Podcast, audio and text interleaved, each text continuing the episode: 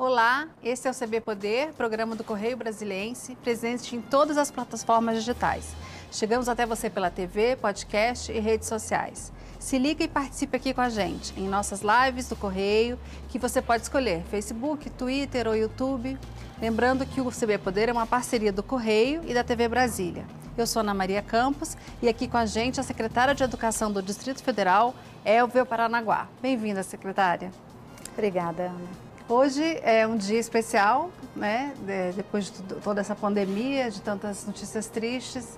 Hoje as escolas públicas retornam é, às aulas presenciais. Toda, todas as escolas estão de volta com os, com os, alunos de forma presencial. Eu vi que a senhora saiu de manhã cedo hoje, rodando as escolas, vendo a situação. O que, que a senhora encontrou?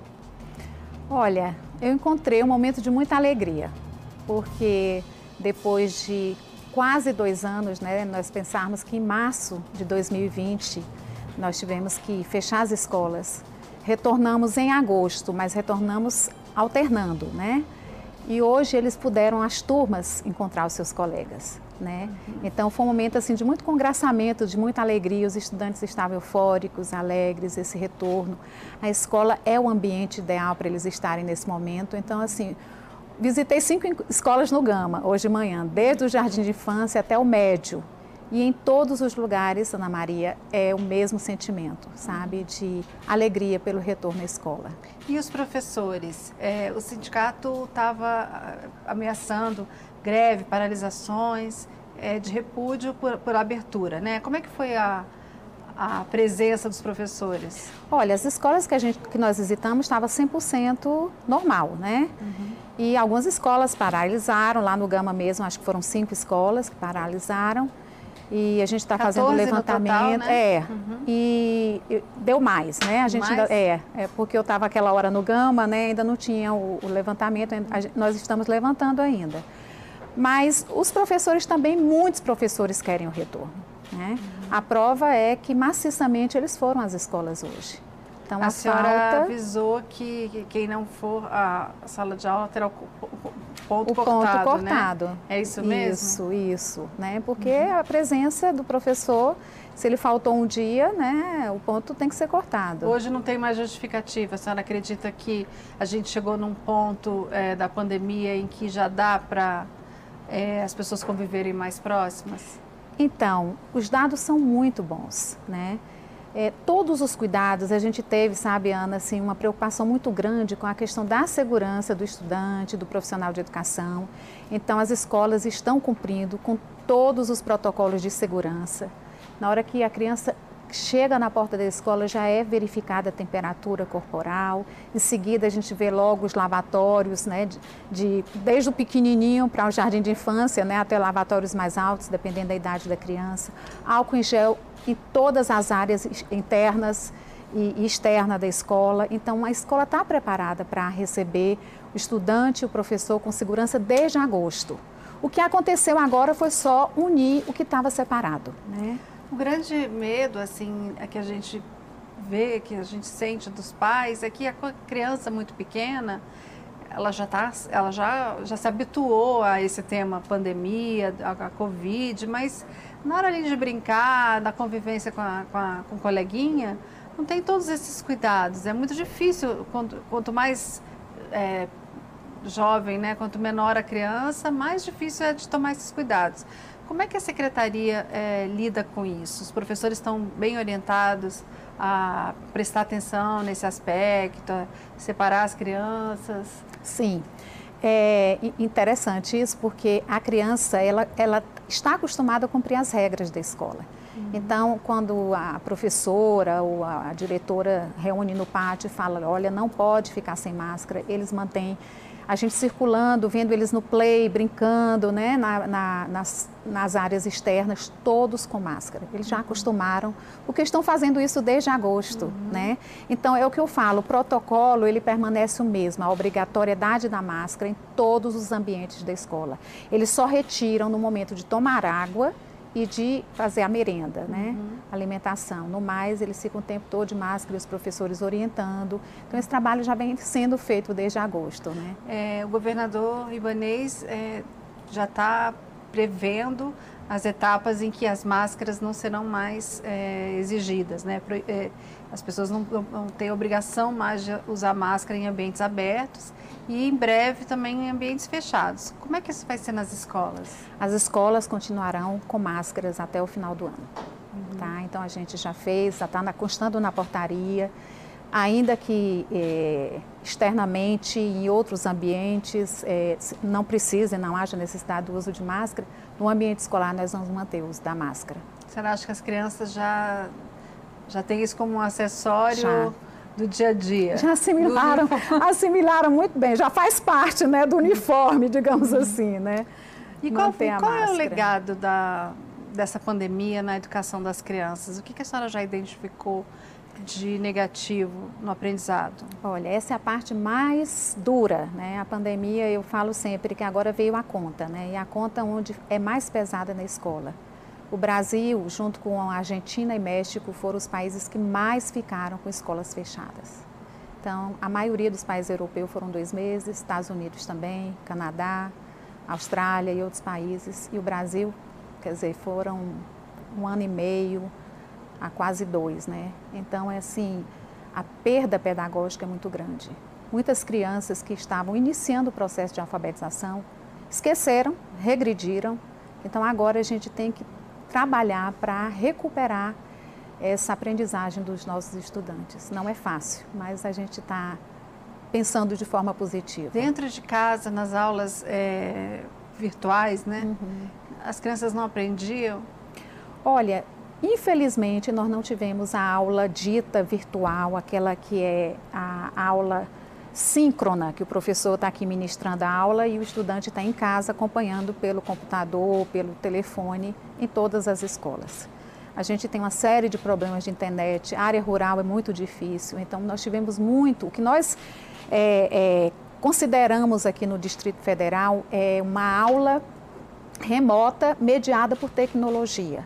Né? Então, o professor fazia vídeo com a matéria, mandava para o estudante via WhatsApp, levava material impresso, né? Uhum. distribuía com os pais para aquelas, aquelas escolas com mais dificuldade de internet. Então, não teve assim uma única forma, um único sistema. Né?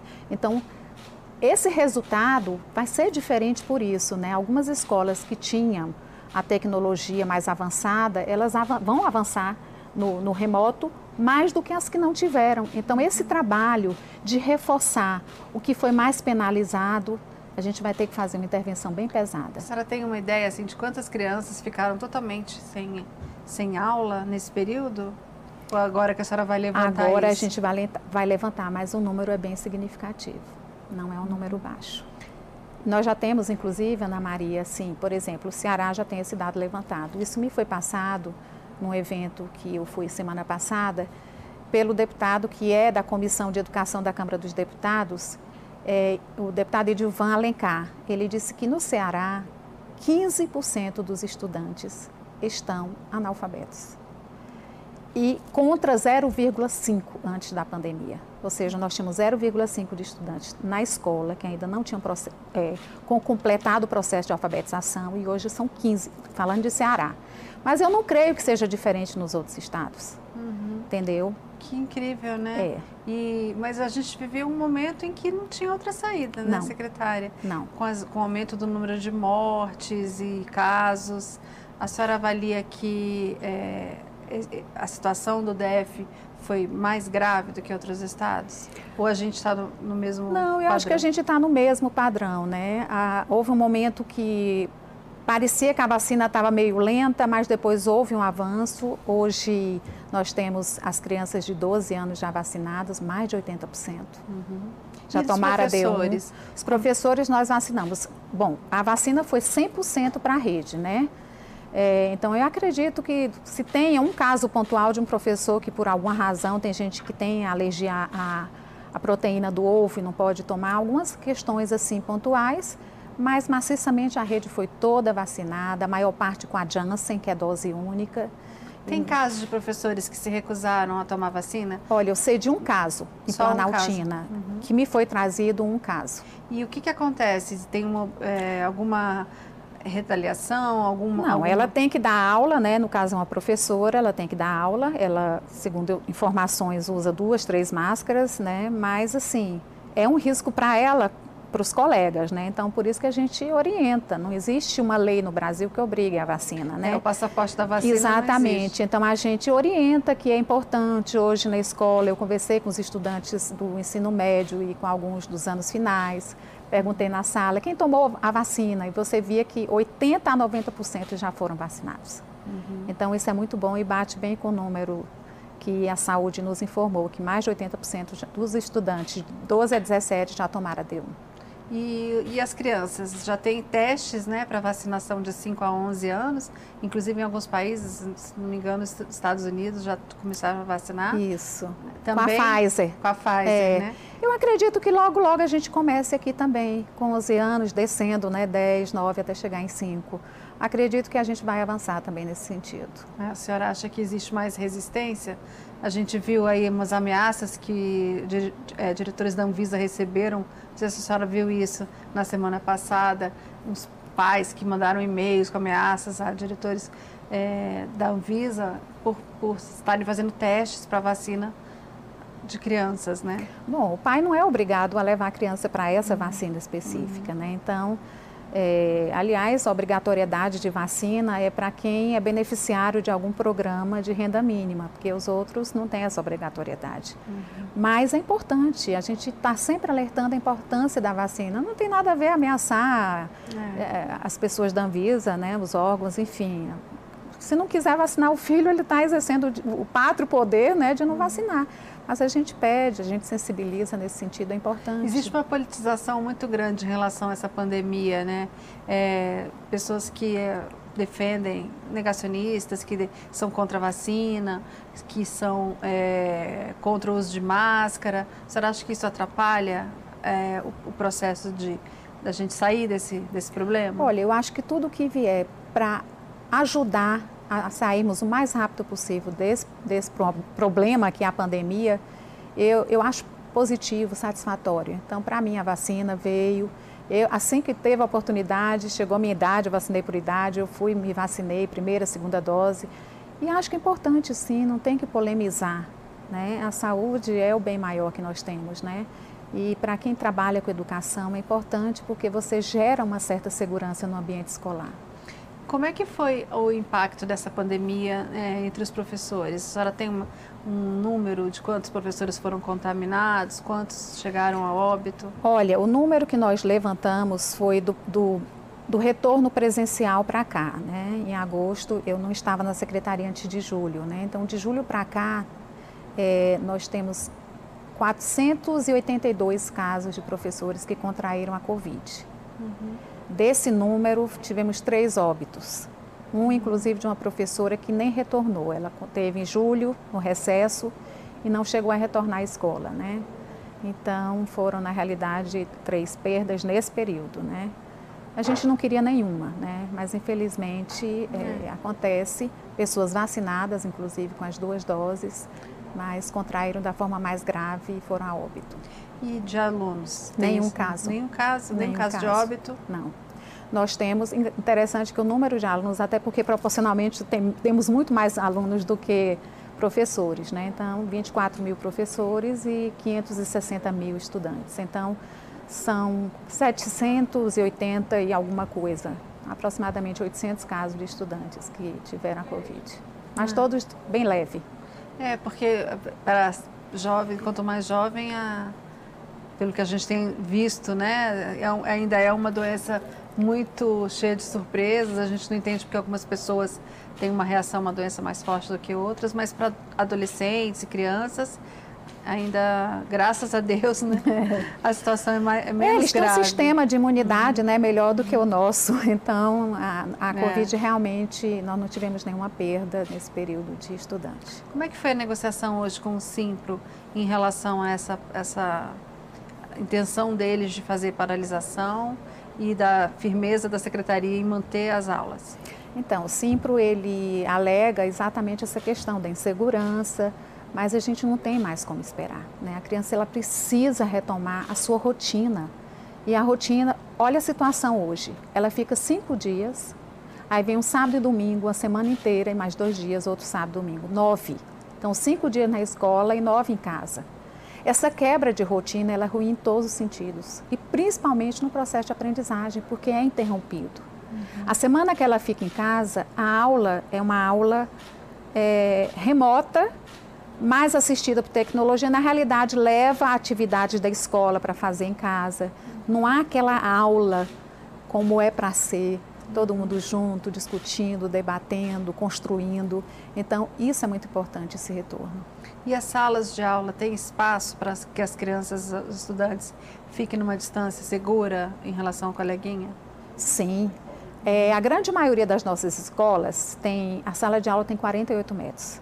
Então, a uhum. gente pensa aí no, no, no ensino médio, que é a, onde tem maior número de estudantes por, por, turma, né, em 40 estudantes, dá aproximadamente um metro, 90 centímetros, um metro. Nas outras é, modalidades, nós temos aí é, um metro e vinte.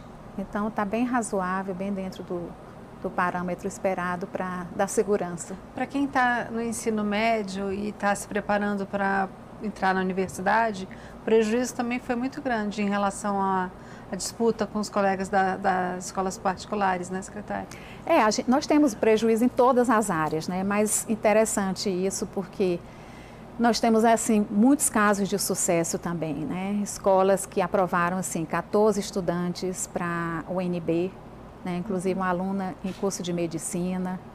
É, nós temos uma série de, de casos de sucesso de escolas de ensino médio que os professores abraçaram e, entra, e, os estudantes entravam em contato por telefone, pelo WhatsApp, tirando dúvidas. Então, o professor realmente ele se dedicou ao extremo. É, teve que se reinventar, aprender a lidar com tecnologia. Muitos não tinham conhecimento nessa ferramenta né, da tecnologia, de saber dar uma aula remota, uhum. de fazer vídeo, de inserir um vídeo. Então, tudo isso foi um aprendizado, né? uhum. né? Nós sabíamos que um dia nós chegaríamos a esse nível de tecnologia, mas não imaginávamos que seria agora. Né? Então pegou assim todo mundo de surpresa e a rede inteira teve que ir a campo e aprender. A nossa escola de formação continuada dos profissionais de educação é a AP, que tem 33 anos de existência, é o único estado no país que tem uma escola de formação continuada, então o ano inteiro o professor ele vai fazendo a capacitação durante uhum. o ano. E nesses últimos meses a capacitação foi muito nessa área? Muito então. nessa área, né? Então, Eu fico imaginando é, é, quem tem é, uma família que tem vários filhos, né? Vários estudantes em casa. É complicado até porque a tecnologia, você tem uma, um computador para cada estudante, até para quem é classe média, quem tem mais condições, é uma situação difícil, né? É, você imagina uma casa onde o pai e a mãe são professores e tem três filhos ou dois filhos, então eles precisariam ter quatro notebooks ou celulares, smartphone para poder dar conta disso, né? A gente vai para um breve intervalo, um minuto e a gente volta com mais CB Poder, que hoje recebe a secretária de Educação do DF, Elvia Paranaguá. Não saia daí, voltamos já.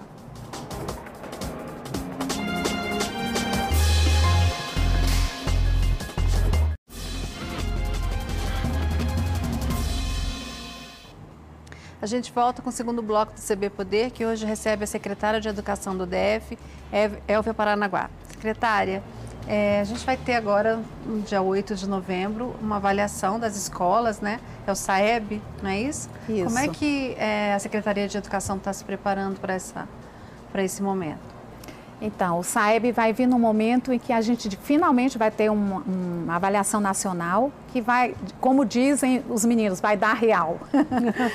então, real do que está acontecendo. É, do que está acontecendo, né? Uhum. Então, é, é uma isso avaliação... Vai, isso vai ser importante, inclusive, para é, direcionar as, as, medidas que precisam ser adotadas né, daqui para frente. E eu quero aproveitar esse espaço, inclusive, para dizer que é muito importante os alunos fazerem o SAEB, os professores incentivarem para que os estudantes façam, uhum. porque é, é, em cima dessa avaliação que a gente vai ver as diretrizes a serem tomadas. Né? Então, nós temos as nossas avaliações internas, mas o SAEB é bem amplo. Ele pega matemática e língua portuguesa, basicamente, né? uhum. né? Então, esse ano vai entrar, assim, pequenas amostragens de ciências humanas, ciências sociais, mas o forte é a matemática e o português, a língua portuguesa. como é que os alunos participam? Como é que, Eles fazem a prova na escola. Na escola Não, mesmo. Na escola. Uhum. Então vai começar dia 8 de novembro. Então as escolas vão, vão fazendo o seu planejamento até uhum. o dia 3 de dezembro.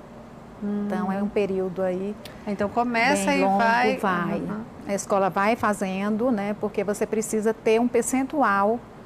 E é... quando é que saem as, as o resultado, o resultado. O ano que vem. Ano que vem apenas. É, uhum. Ano que vem. E, Isso é e... é no país todo, Saeb. É muito, muito importante. importante muito. É.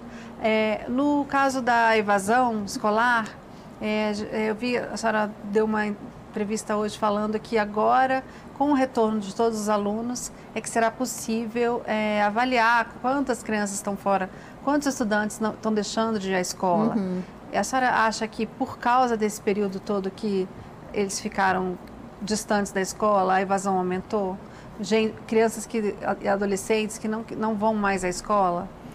Olha, Ana Maria, sim, infelizmente. Né? Nós já temos alguns dados levantados, principalmente de criança de situação de vulnerabilidade social. Uhum. É, meninos do ensino médio que foram trabalhar, né, porque o pai ficou desempregado. Então, como eles recebem o Bolsa Família e outros programas né, é, sociais, é, acabou que esses meninos não retornaram à escola. Então, a gente agora vai fazer uma busca ativa para trazê-los de volta. Porque a presença escolar era fundamental para o recebimento da pecúnia, do benefício. Como nesse período de pandemia isso foi retirado, então eles evadiram muitos, né? Uhum. abandonaram a escola. A família continua recebendo, independentemente dele estar ou não na escola, mas nós vamos buscá-los, porque eles precisam voltar para o ambiente escolar. E como é que ficou a situação de crianças que vão para a escola é, no momento que os pais precisam ir também para o trabalho? É, a senhora sente que isso também era uma demanda das famílias, porque as crianças voltassem para a escola por causa desse compromisso? Sim, inclusive muito da angústia do nosso governador Ibanez Rocha é porque ele andando, ele via a família pedindo, governador, eu preciso trabalhar. Eu estou deixando meu filho com a vizinha, com a avó, com uma tia, uma madrinha. Então, assim, é complicado para os pais que têm que trabalhar essa situação de uma semana a criança está na escola e outra não. Então, quebra toda a rotina familiar, não só do estudante, né? Então, daí porque é importante. E eu só queria colocar em relação ao SAEB que nem todas as crianças vão fazer, nem todos os estudantes, né? Então, os de segunda série, é, segundo ano, terceiro, quinto e nono uhum. do ensino fundamental e terceira série do médio. Uhum, então, é alternado, né? Assim a gente vai medindo as várias fases, etapas que o estudante vai passando. Né? É, um ponto que eu queria é, abordar aqui na nossa entrevista é em relação a uma fiscalização que o Ministério Público do Distrito Federal está fazendo com a, o, o, aquele, aqueles recursos que são destinados, aqueles pequenos recursos que a, isso, que a Secretaria de Educação uhum. repassa, às vezes por emendas parlamentares, para as escolas cuidarem ali do dia a dia, né? Pequenas compras, pequenas obras. E, e isso ao longo dos anos é, tem havido de, de, alguns desvios, é o que o Ministério Público está agora focando, né? Como é que é o trabalho da Secretaria para fiscalizar esses recursos, uma vez que eles são é, descentralizados? Então, é, pensando exatamente nesse problema e vindo algumas operações da Polícia Civil, inclusive regional de ensino. É, teve é que, recentemente. É, que o governador, então, sentou conosco e um grupo pensou num controle melhor. Então, de que forma que esse controle vai ser feito? Né? A partir de janeiro do próximo ano, nós vamos implantar o PEDAF por meio de cartão, o cartão do BRB, onde teremos um, um, um grupo de, de credenciados para tudo que a escola precisa. Então, nós, ali teremos pequenos é, é, MEI, né? Uhum. Às vezes a escola precisa, Ana Maria, fazer um reparo numa torneira que está pingando. Pois é. Aí né? você não acha ninguém que queira ir e tal, e fica. Então você entra naquele, naquele espaço que vai ter, onde teremos as empresas credenciadas, e você escolhe um MEI, que pode até ser um MEI ali próximo à sua escola, né? Uhum. Então, a escola do Gama pode escolher alguém do. Um, um pedreiro, um marceneiro, né, um bombeiro hidráulico para ir lá fazer o reparo. Então, vai ter lá todos credenciados, paga com o cartão, automaticamente vai, o BRB libera o recurso em cima da nota fiscal, tira a foto da nota fiscal. Uhum. Então, o sistema que dá um controle, uma transparência muito boa para o programa, porque o programa é muito bom. Porque antes a escola dependia de tudo da administração central. Ficava muitas vezes parado um problema parada. de fácil uma solução. Telha, uma telha que estava pingando uma goteira e ficava esperando o comando de reparos da secretaria ou empresa terceirizada ir lá fazer o reparo. Uhum. Hoje não, hoje eles têm o recurso na mão exatamente para isso. E a escolha não vai mais ser aleatória, vai ter um, uma escolha do, do, da, do, contrata, do contratado, né? Do, do, serviço. Vai ter uma lista que a secretaria vai definir? Previamente já está sendo feita, ali já está se verificando se a empresa está tá ok com as certidões. Então, no cadastramento já toda essa parte é verificada.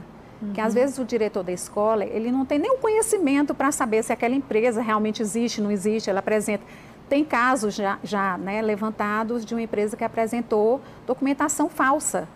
Então, para evitar esse tipo de problema, eu não digo nem que é má fé do gestor. Uhum. É, às vezes, a empresa que chega e, e faz, a, a, a digamos assim, a, a falcatrua de apresentar uma, um documento falso para a escola, né? De superfaturar o preço. Exatamente. E... Então, uma série de coisas. Nós vamos ter parâmetros de preço. Vai ser bem bacana. Quando estiver pronto, aí eu volto aqui Tem... para mostrar para ah, vocês. Isso vai ser implementado já no ano que vem? O ano que vem. Nós estamos ah. finalizando o cartão. O cartão PEDAF, que é com, em parceria com o BRB. Uhum. E todos os gastos serão, não mais com cheque, como é hoje, né? É tudo por meio do cartão. Secretária, a senhora tem uma longa história na, na Secretaria de Educação, né? A senhora já trabalhou em vários governos e agora voltou em agosto. Como é que fez esse convite? A senhora estava na Secretaria de Agricultura, é isso? pois é, eu fui parar lá na Secretaria de Agricultura para trabalhar com a agricultura familiar, que não uhum. deixa de ser um espaço também educativo. Uhum. Eu foi uma experiência muito positiva na minha vida. Foi bacana porque o agricultor familiar, ele hoje, ele é um fornecedor de alimentos para a Secretaria de Educação. Então, parte da nossa merenda a gente compra da agricultura familiar, os legumes, uhum. as frutas, as verduras, né? Então, eu conheci o outro lado também, né? Que é, é, é o agricultor recebendo os insumos, o apoio do governo, para poder produzir e ofertar para a Secretaria de Educação. Então foi um caminho bacana. Mas é. eu fiquei um ano, depois uhum. eu voltei e fui para a EAP, que é a nossa escola uhum. de formação, uhum. até que o governador convidou para que eu Como assumisse. é que ficou essa questão da merenda das crianças que vão para a escola também? Porque precisam comer nesse período? Como é que, como é que isso foi resolvido?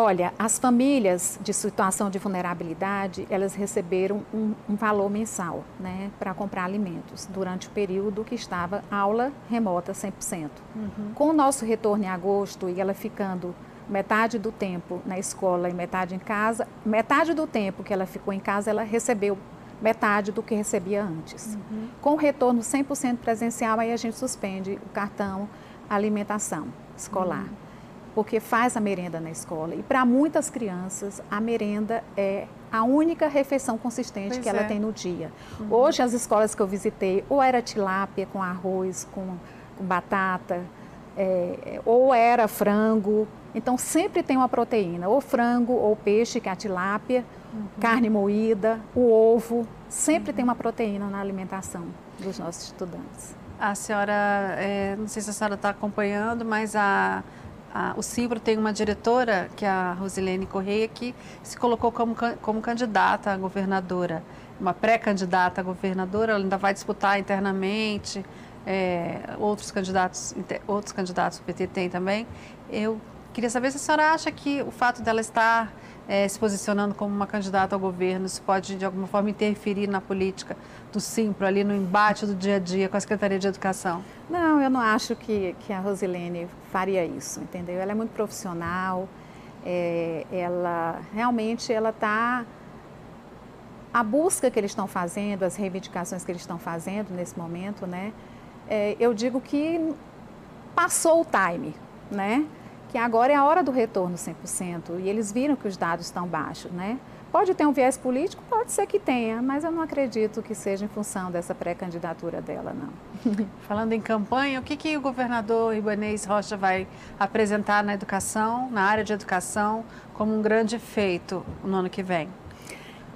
Então, ele está numa feira, né? Hoje eu já até falei com tá o secretário André Clemente, eu falei, olha, traga muita novidade para a área de educação, porque tecnologia eu acho que vai ser um legado que nós vamos deixar. Né? Então a gente está avançando nessas questões de melhorar os nossos sistemas, de trazer aula. Muitos estados já começaram a fazer isso também, né? de ter aula, por exemplo, televisão. Né? O aluno está em casa à tarde, então ele tem, viu a matéria de disciplina pela manhã, à tarde vem aquele reforço. Então a tecnologia tem que entrar mais pesada na escola. Né? A gente vai fazer atendimento é, é, odontológico né, para as crianças, porque dois anos em casa muitos não foram ao dentista. Uhum. Atendimento oftalmológico, então, tem algumas boas novidades. Essa questão aí. do avanço na tecnologia começou e, e, ele pretende avançar mais. É, em relação ao professor também, sabe, Ana? É, o professor ele vai pagar finalmente a terceira parcela, né, que desde o governo é Agnello que não uhum. veio, uhum. então veio o governo Hollenberg não pagou, então ele vai pagar a terceira parcela. O plano de saúde, que era uma reivindicação de mais de 20 anos dos nossos servidores, também chegou aí. É, então, vamos avançando. Joia, secretária. Agradeço muito a sua presença aqui com a gente, que tudo dê certo nessa volta às aulas, que as crianças possam ir para a escola com segurança. Eu que agradeço. O CB Poder fica por aqui. Obrigada pela companhia. Até a próxima. Tchau.